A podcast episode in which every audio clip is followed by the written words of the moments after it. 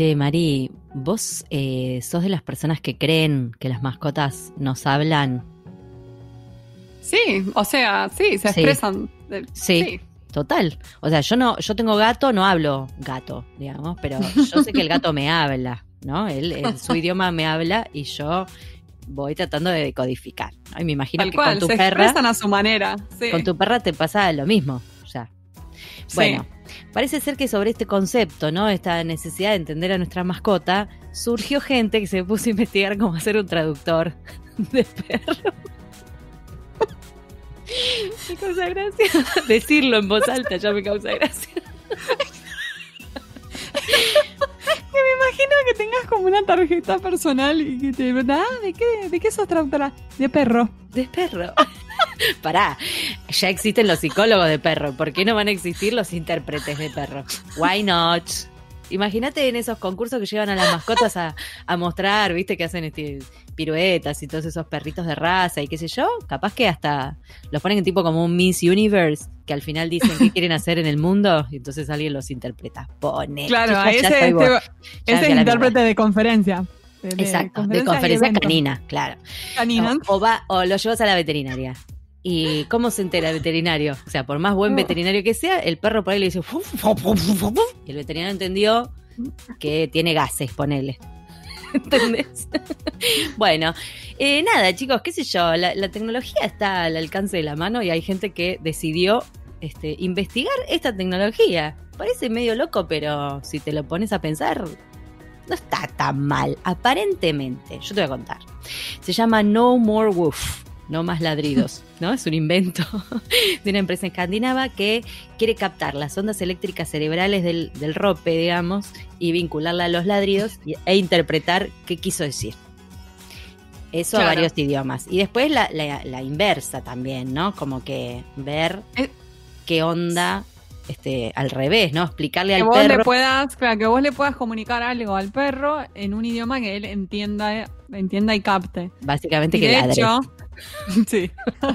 y de hecho, Amazon está creando eh, eh, ahora un, no sé si es un app o es una, una tecnología de este tipo, bidireccional, o sea que puedas traducir los ladridos al, al tu idioma y al revés.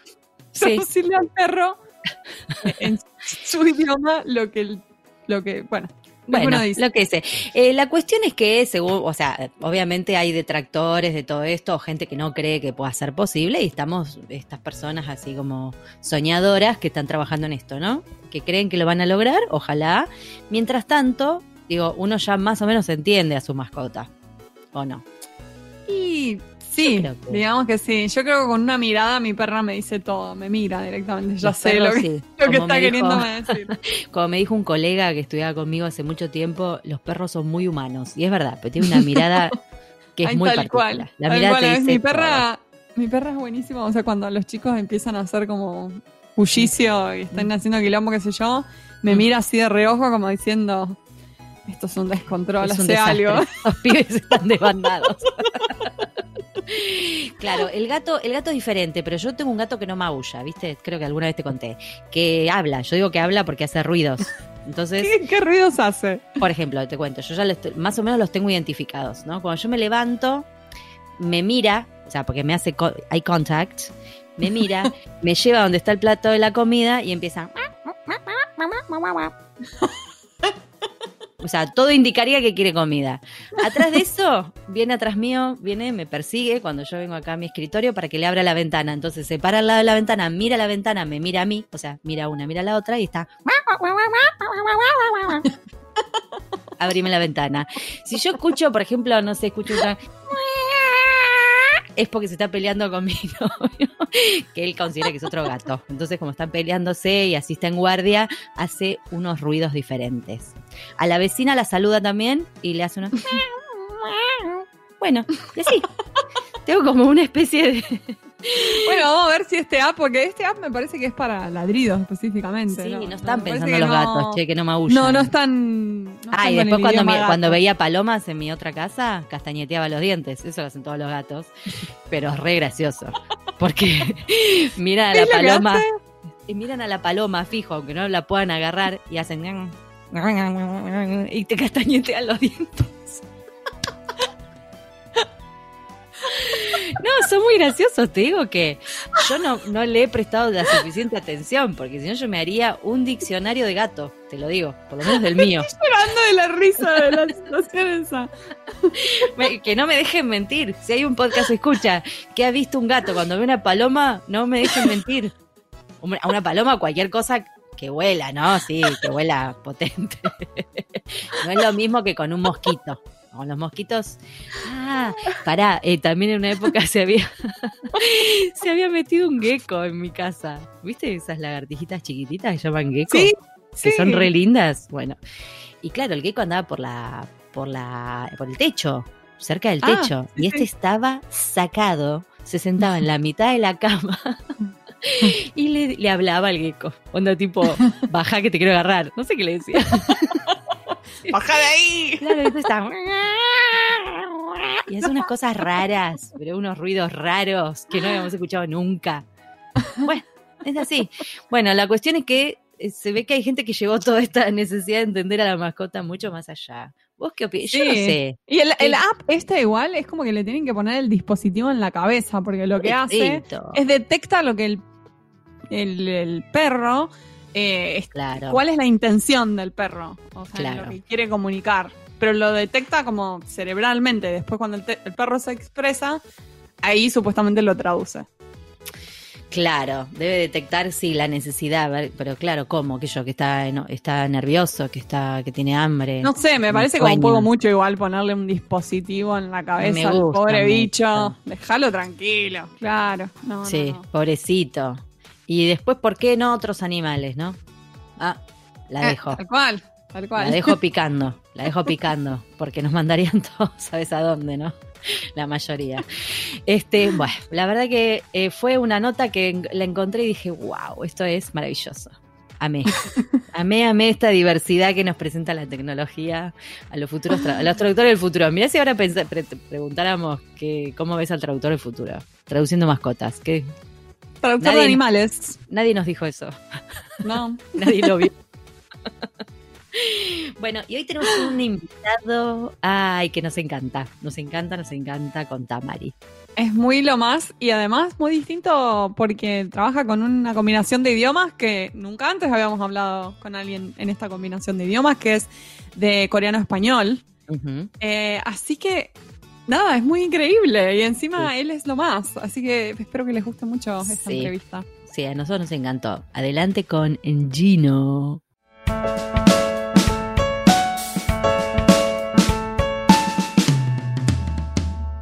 Hoy tenemos el agrado de entrevistar a Gino Lee.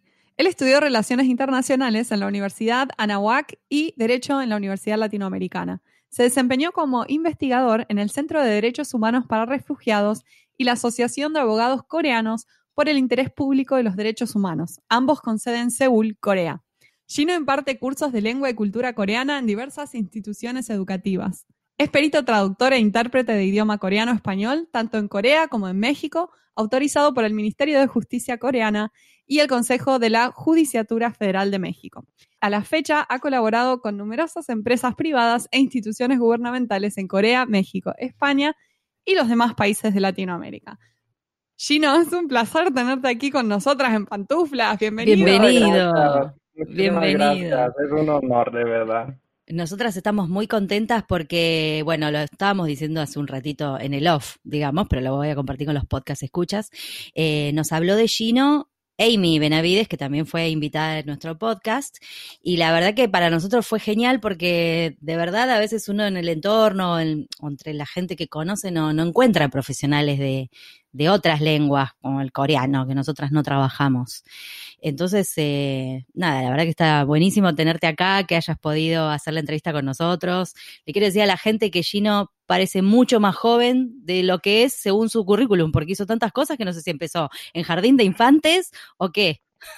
Acá no quiso revelar ni la edad ni la crema que usa, pero bueno, este es un tema aparte que tenemos entre con Gino, o sea, lo, lo vamos a resolver Claro, después. claro.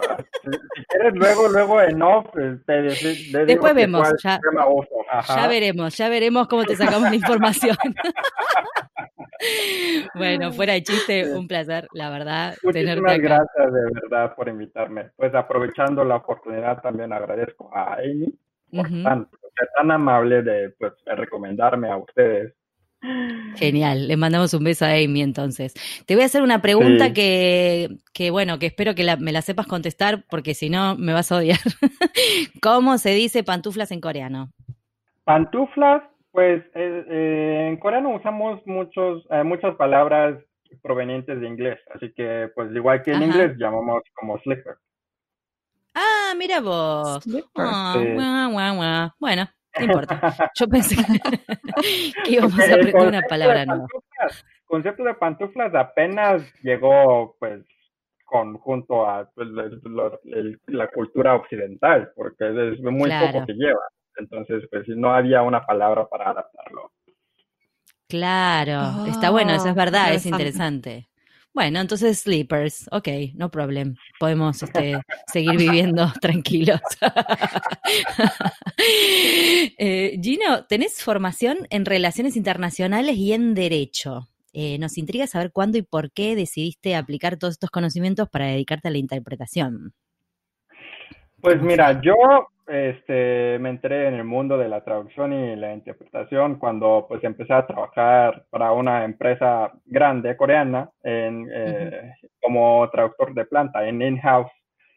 Y pues desde ahí, como cuando empecé a, eh, cuando empecé a trabajar allí, pues me di cuenta que pues, hay un, un mundo grande que no había notado hasta entonces, que donde hay mucho espacio para que puede mejorar, ¿no?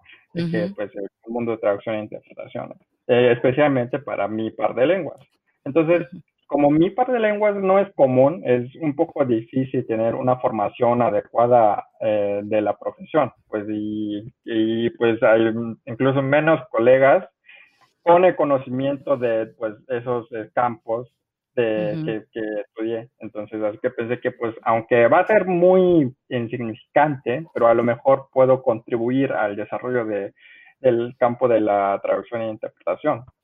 Y Claro. pues, ajá, también eh, eh, forma parte de mi interés en la profesión eh, de la decisión que de, de dedicarme a, a, la traducción e interpretación, porque mientras es un sueño de todos los que estudiaron relaciones internacionales o derecho, que trabaje algún día en algo, algo internacional, porque pues en un mundo tan globalizado, cualquier cosa internacional suena muy, muy interesante, sí. ¿no?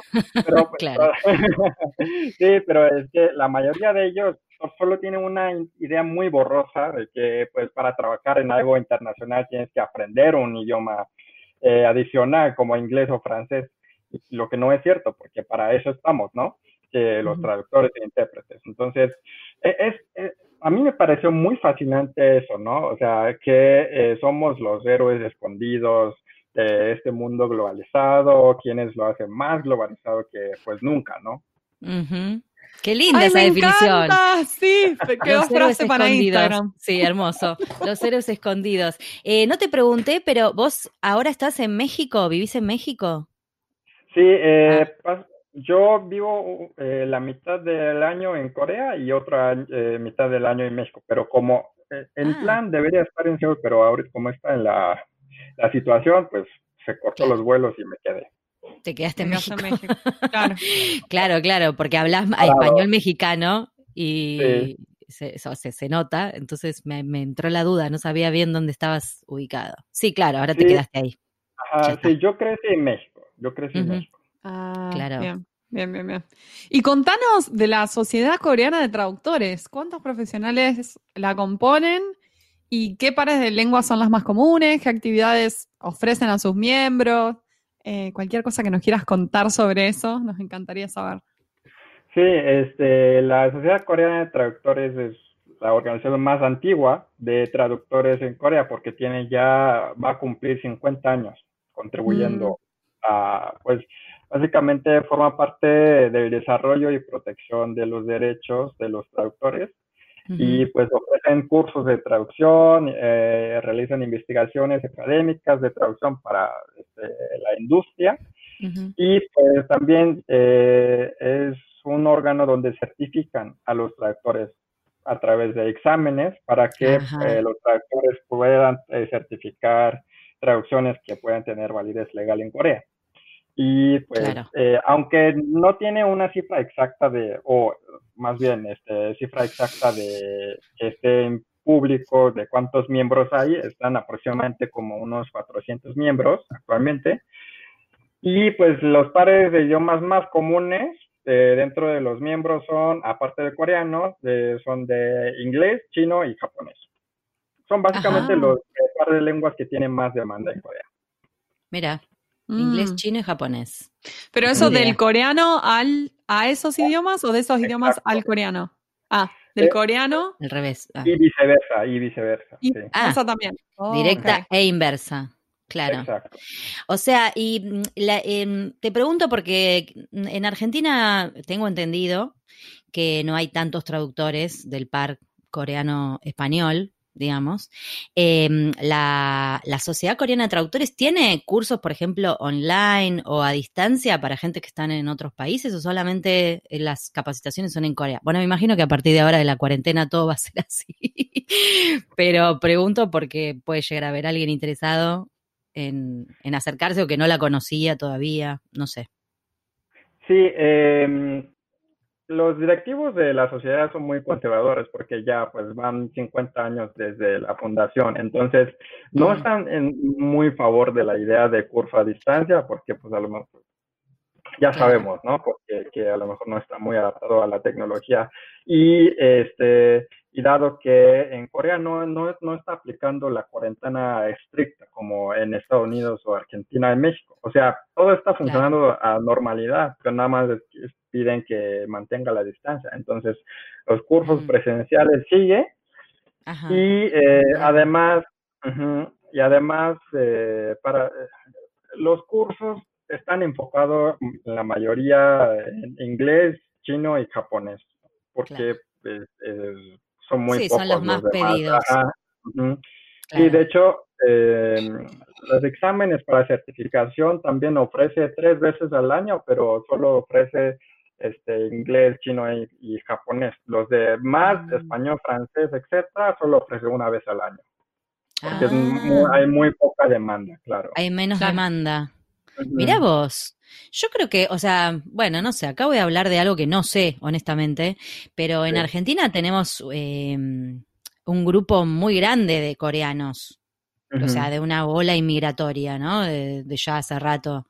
Y me llama la atención que no haya más traductores la verdad. Sí, es cierto. A esta altura, ¿no? Porque pensaba, yo cuando, a ver, hace como 20 años me acuerdo que estudiaba francés con dos chicas coreanas que vivían cerca de mi casa. Em, yo estudiaba el traductorado y me acuerdo, digo, que ellas les interesaban los idiomas y todo. Entonces, pienso que ya a esta altura debería haber más traductores acá. Por ahí hay. Más de los que yo creo, no sé. Pero bueno, te hice la pregunta porque me, me parece que ya debería como, ¿no? Ser más común por lo menos en español. No sé, ahí en México vos como, como lo ves, digo, por lo visto, por lo, todo lo que te está sonando el teléfono debe ser uno de los pocos.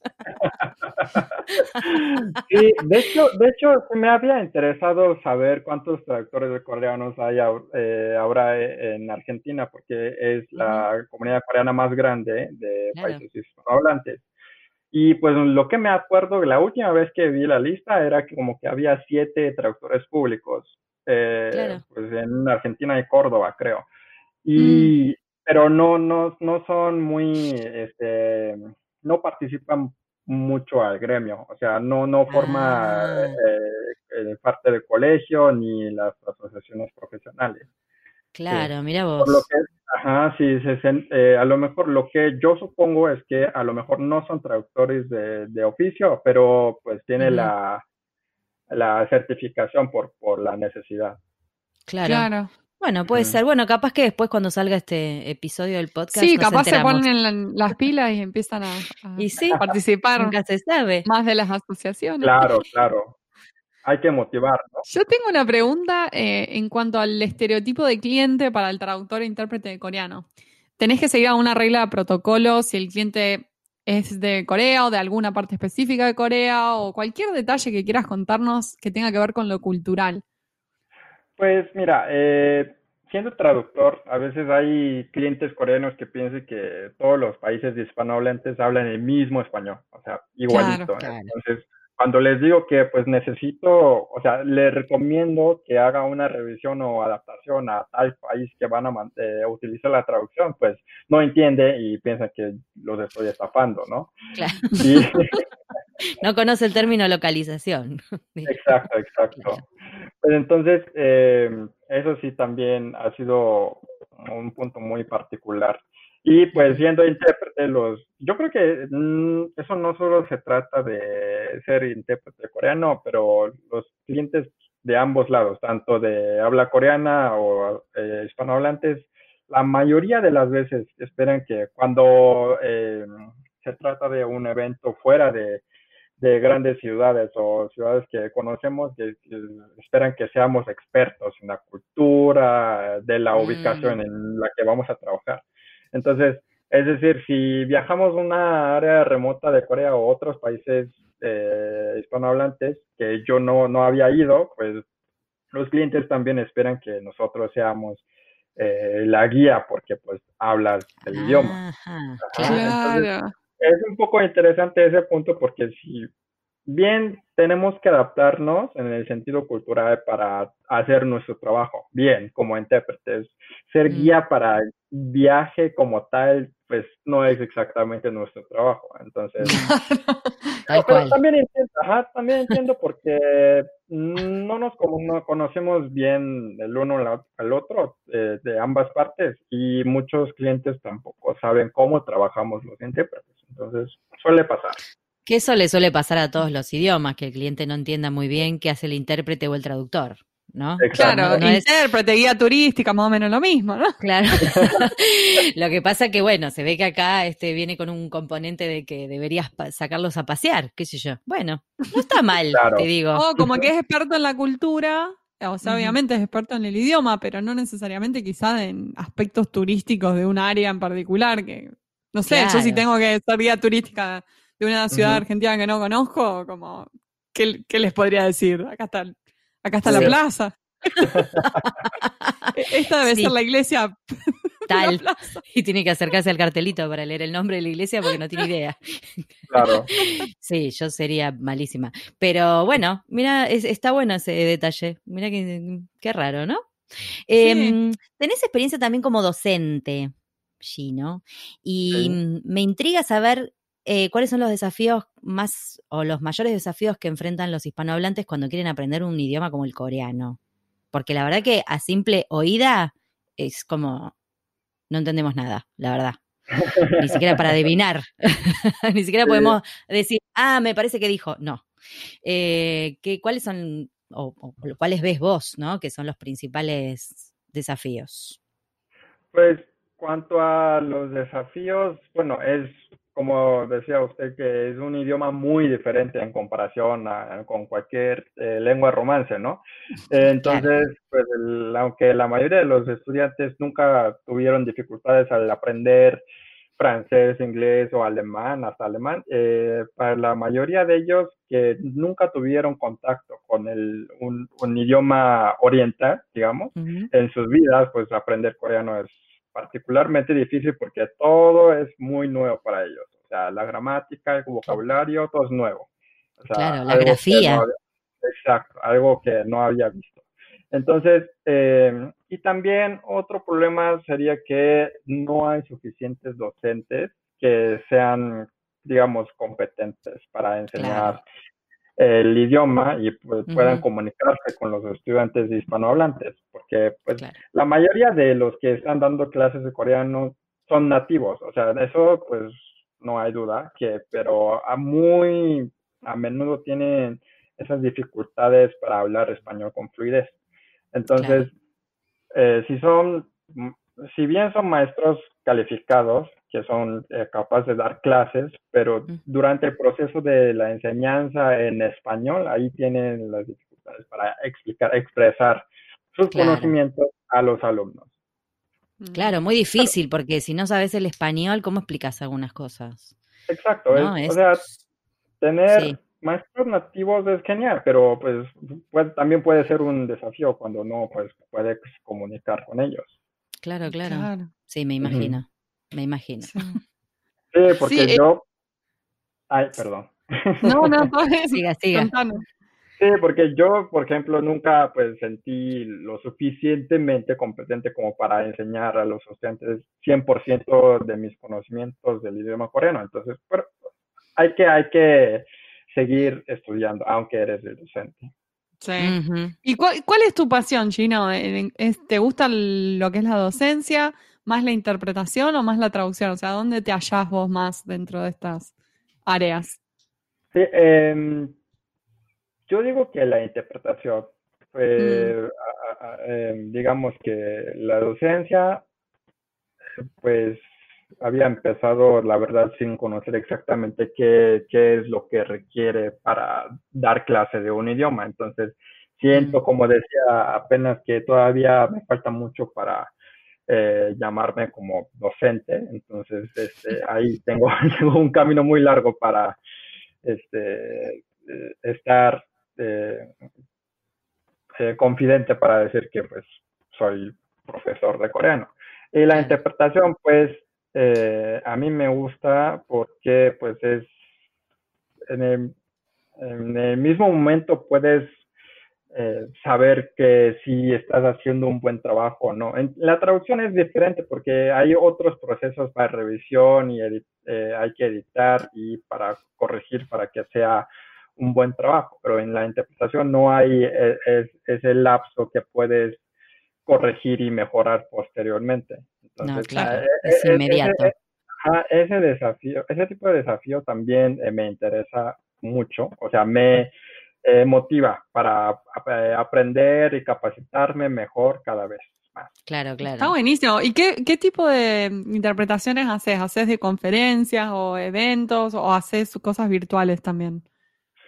Eh, sí, pues de, de simultánea y consecutiva y pues a distancia apenas empecé a, capacitarme, ya había participado en algunas sesiones eh, a distancia, pero ahí voy eh, aprendiendo, porque apenas justo antes que empiece la pandemia empezó a interesarme en ese, ese, campo. Entonces, pues tengo esa, esa ventaja de ya haber empezado a aprender un poco antes, pero...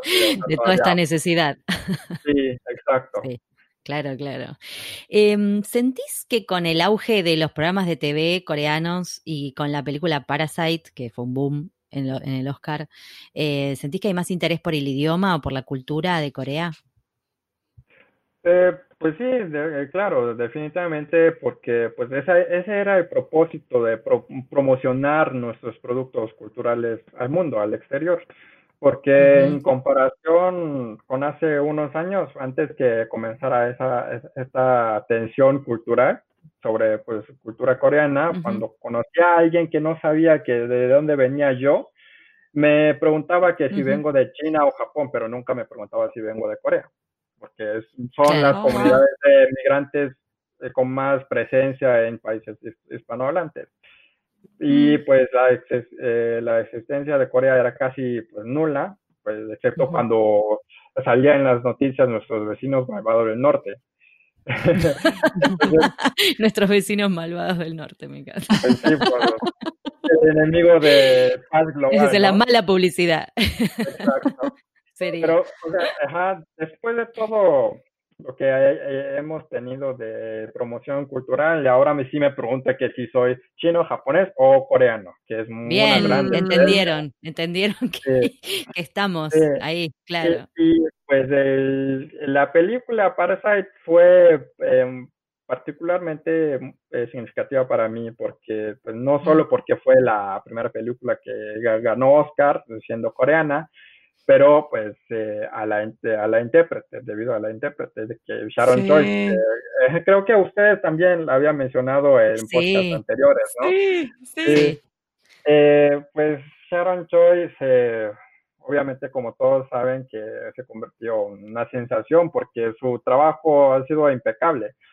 Pero bueno, para explicar por qué eso me impactó tanto, tengo que comentar un, aspecto de la comunidad de intérpretes en Corea. Porque, por favor, contanos, contanos todo. Eh, también creo que no, no, no, trato de generalizar, porque creo que es también problema de la comunidad de intérpretes en otros países. Pero eh, nosotros, los intérpretes en Corea, suele ser muy competitivas entre nosotros. Entonces, hay grupos divididos por diversos, diversos factores, como las, eh, las universidades que estudiaron o qué idiomas con, que, con las que trabajan. Y pues, mm. e, e, es un poco más difícil eh, reunir y eh, proteger los derechos de intérpretes como en otros países, como Argentina tiene colegios profesionales que está funcionando de maravilla y todos los demás, pero eh, justamente a mí... Me encanta esto, te queremos decir que nos encanta este chisme, nos encanta. Me van a matar si alguien más me No, no se la agarren con chino, por favor. Sí, justamente por eso me gustó Sociedad Coreana de Traductores, porque no ponen esa distinción, o sea, no, no hay diferencia si qué universidad te vienes o qué idioma trabajas, así. Pero en caso de Sharon Choi, pues sorprendió a todos, a toda la comunidad, porque pues no es una intérprete profesional que, que dedica a eso es directora de cine, que estudió cine. Entonces, pero hizo un trabajo impecable y recibió atención de todo el mundo, ¿no? Entonces, por lo que yo sentí al ver reacción de los otros colegas coreanos, pues sorprendió a todos sin importar de dónde estudiaron o qué idioma usan y pues nos motivaron como intérpretes a prepararnos mejor y unirnos, unirnos más para que nuestra profesión salga a, flote, ¿no? Ay, qué bueno eso. Go Sharon. Me encanta. Mira qué bien. Sí, la verdad que es un triunfo por lo que estás contando. Está bueno. Ha sido un, bueno. hito. Qué copado. Sí, muy bueno. Además, no, la película fue como un éxito total. Además, está muy buena. Es como muy genial. Sí, Está muy buena y hay mucho material. Ahora, por lo menos yo que miro, veo que hay mucho material este, de televisión coreana y, y, muchos fans, no necesariamente coreanos, quiero decir, ¿no? Em, así que me parece re divertido porque viene algo completamente diferente a, nivel estético, eh, de, cómo se filma, de, los tipos de, temas. Esto sí, las costumbres. Ver con lo que estás acostumbrados a ver. Entonces, para mí está buenísimo, la verdad. Está muy genial. Chino, y te cuento que en esta tercera temporada estamos haciendo una pregunta al final a todos nuestros invitados. Y es la siguiente, es una pregunta algo futurística, ¿no? Si pudieras volver atrás en el tiempo y hablar con vos mismo antes de empezar tu carrera, ¿qué consejo profesional te darías? Chan, chan, chan, chan. Chan, chan, chan, pues fíjate que me había preguntado la misma cosa cuando hice una entrevista a los ah, universitarios que estudian traducción e interpretación en Corea. Y pues a, aquel entonces eh, me quedé así eh, bloqueado así. Ah. Tuviste tiempo de pensarlo después. Claro, claro. y yo creo que es un consejo que yo quisiera dar, también dar si tengo la oportunidad algún día o si cuando soy capaz de dar ese tipo de consejos a todos los intérpretes que van a trabajar de, un par de idiomas muy poco común. Porque, pues, o sea, no será un camino fácil, porque no solo los clientes, sino a muchas personas que las que van a enfrentar en la vida, pues simplemente no vas a saber respetar tu trabajo. Porque pues eh, es un par de idiomas muy poco común y casi, casi nadie lo hace profesionalmente por tiempo completo. Entonces, la gente piensa que esto no solo es un pasatiempo o un trabajo de, así como, como, como, como, digamos, de medio tiempo, así de part-time, para los que son bilingües, o sea, sin importar formación profesional. Entonces, pero eso no, reitero que no solo es mi caso, es, es lo que todos los traductores e intérpretes tienen que enfrentar, aunque no son eh, poco comunes. Así que hay que comunicar con los colegas, hay que intentar conectar con ellos, hay que unir para dar a conocer la existencia de nuestra profesión a, todo el mundo, como lo hizo Sharon Choi. Y, y pues así podemos mejorar las cosas. Excelente, excelente consejo. Sobre todo esto de decirle, ¿no? Ojo que va a haber gente que te va, que va a considerar menor tu trabajo. Y eso nos pasa, creo que les pasa a todos y nos pasa a todos en algún punto de nuestras carreras. Y está bueno que saberlo para, para ponerle el pecho a las balas. En última instancia, e, es, trabajo de todos terminar de, profesionalizarnos, o sea, y de dar a conocer la importancia y el valor que traemos en nuestra profesión. Como bien dijo Gino, que ahora te lo vamos a pedir en coreano, somos héroes escondidos. ¿Cómo se dice? En coreano, Ahí está, excelente. Ahí está. Cerramos con esa frase divina. Después la vas a tener que escribir, porque obviamente nosotras no sabemos cómo se escribe, pero la ponemos en, en la página. bueno, la verdad ha sido un placer, Gino. Eh, excelente entrevista, re lindo saber de, tu trabajo. Eh, nos encanta tu, pasión para esto. Muchísimas gracias. Gracias, Gino. Adiós. Bye.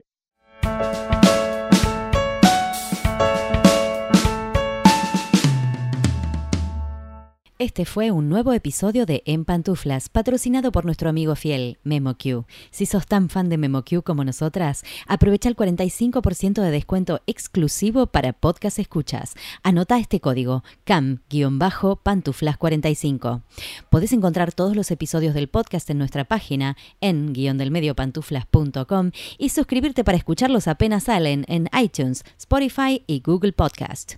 Prohibí sorpresión, en la Argentina, me en Los Ángeles, Marín, Buenos Aires, pantuflas al virus.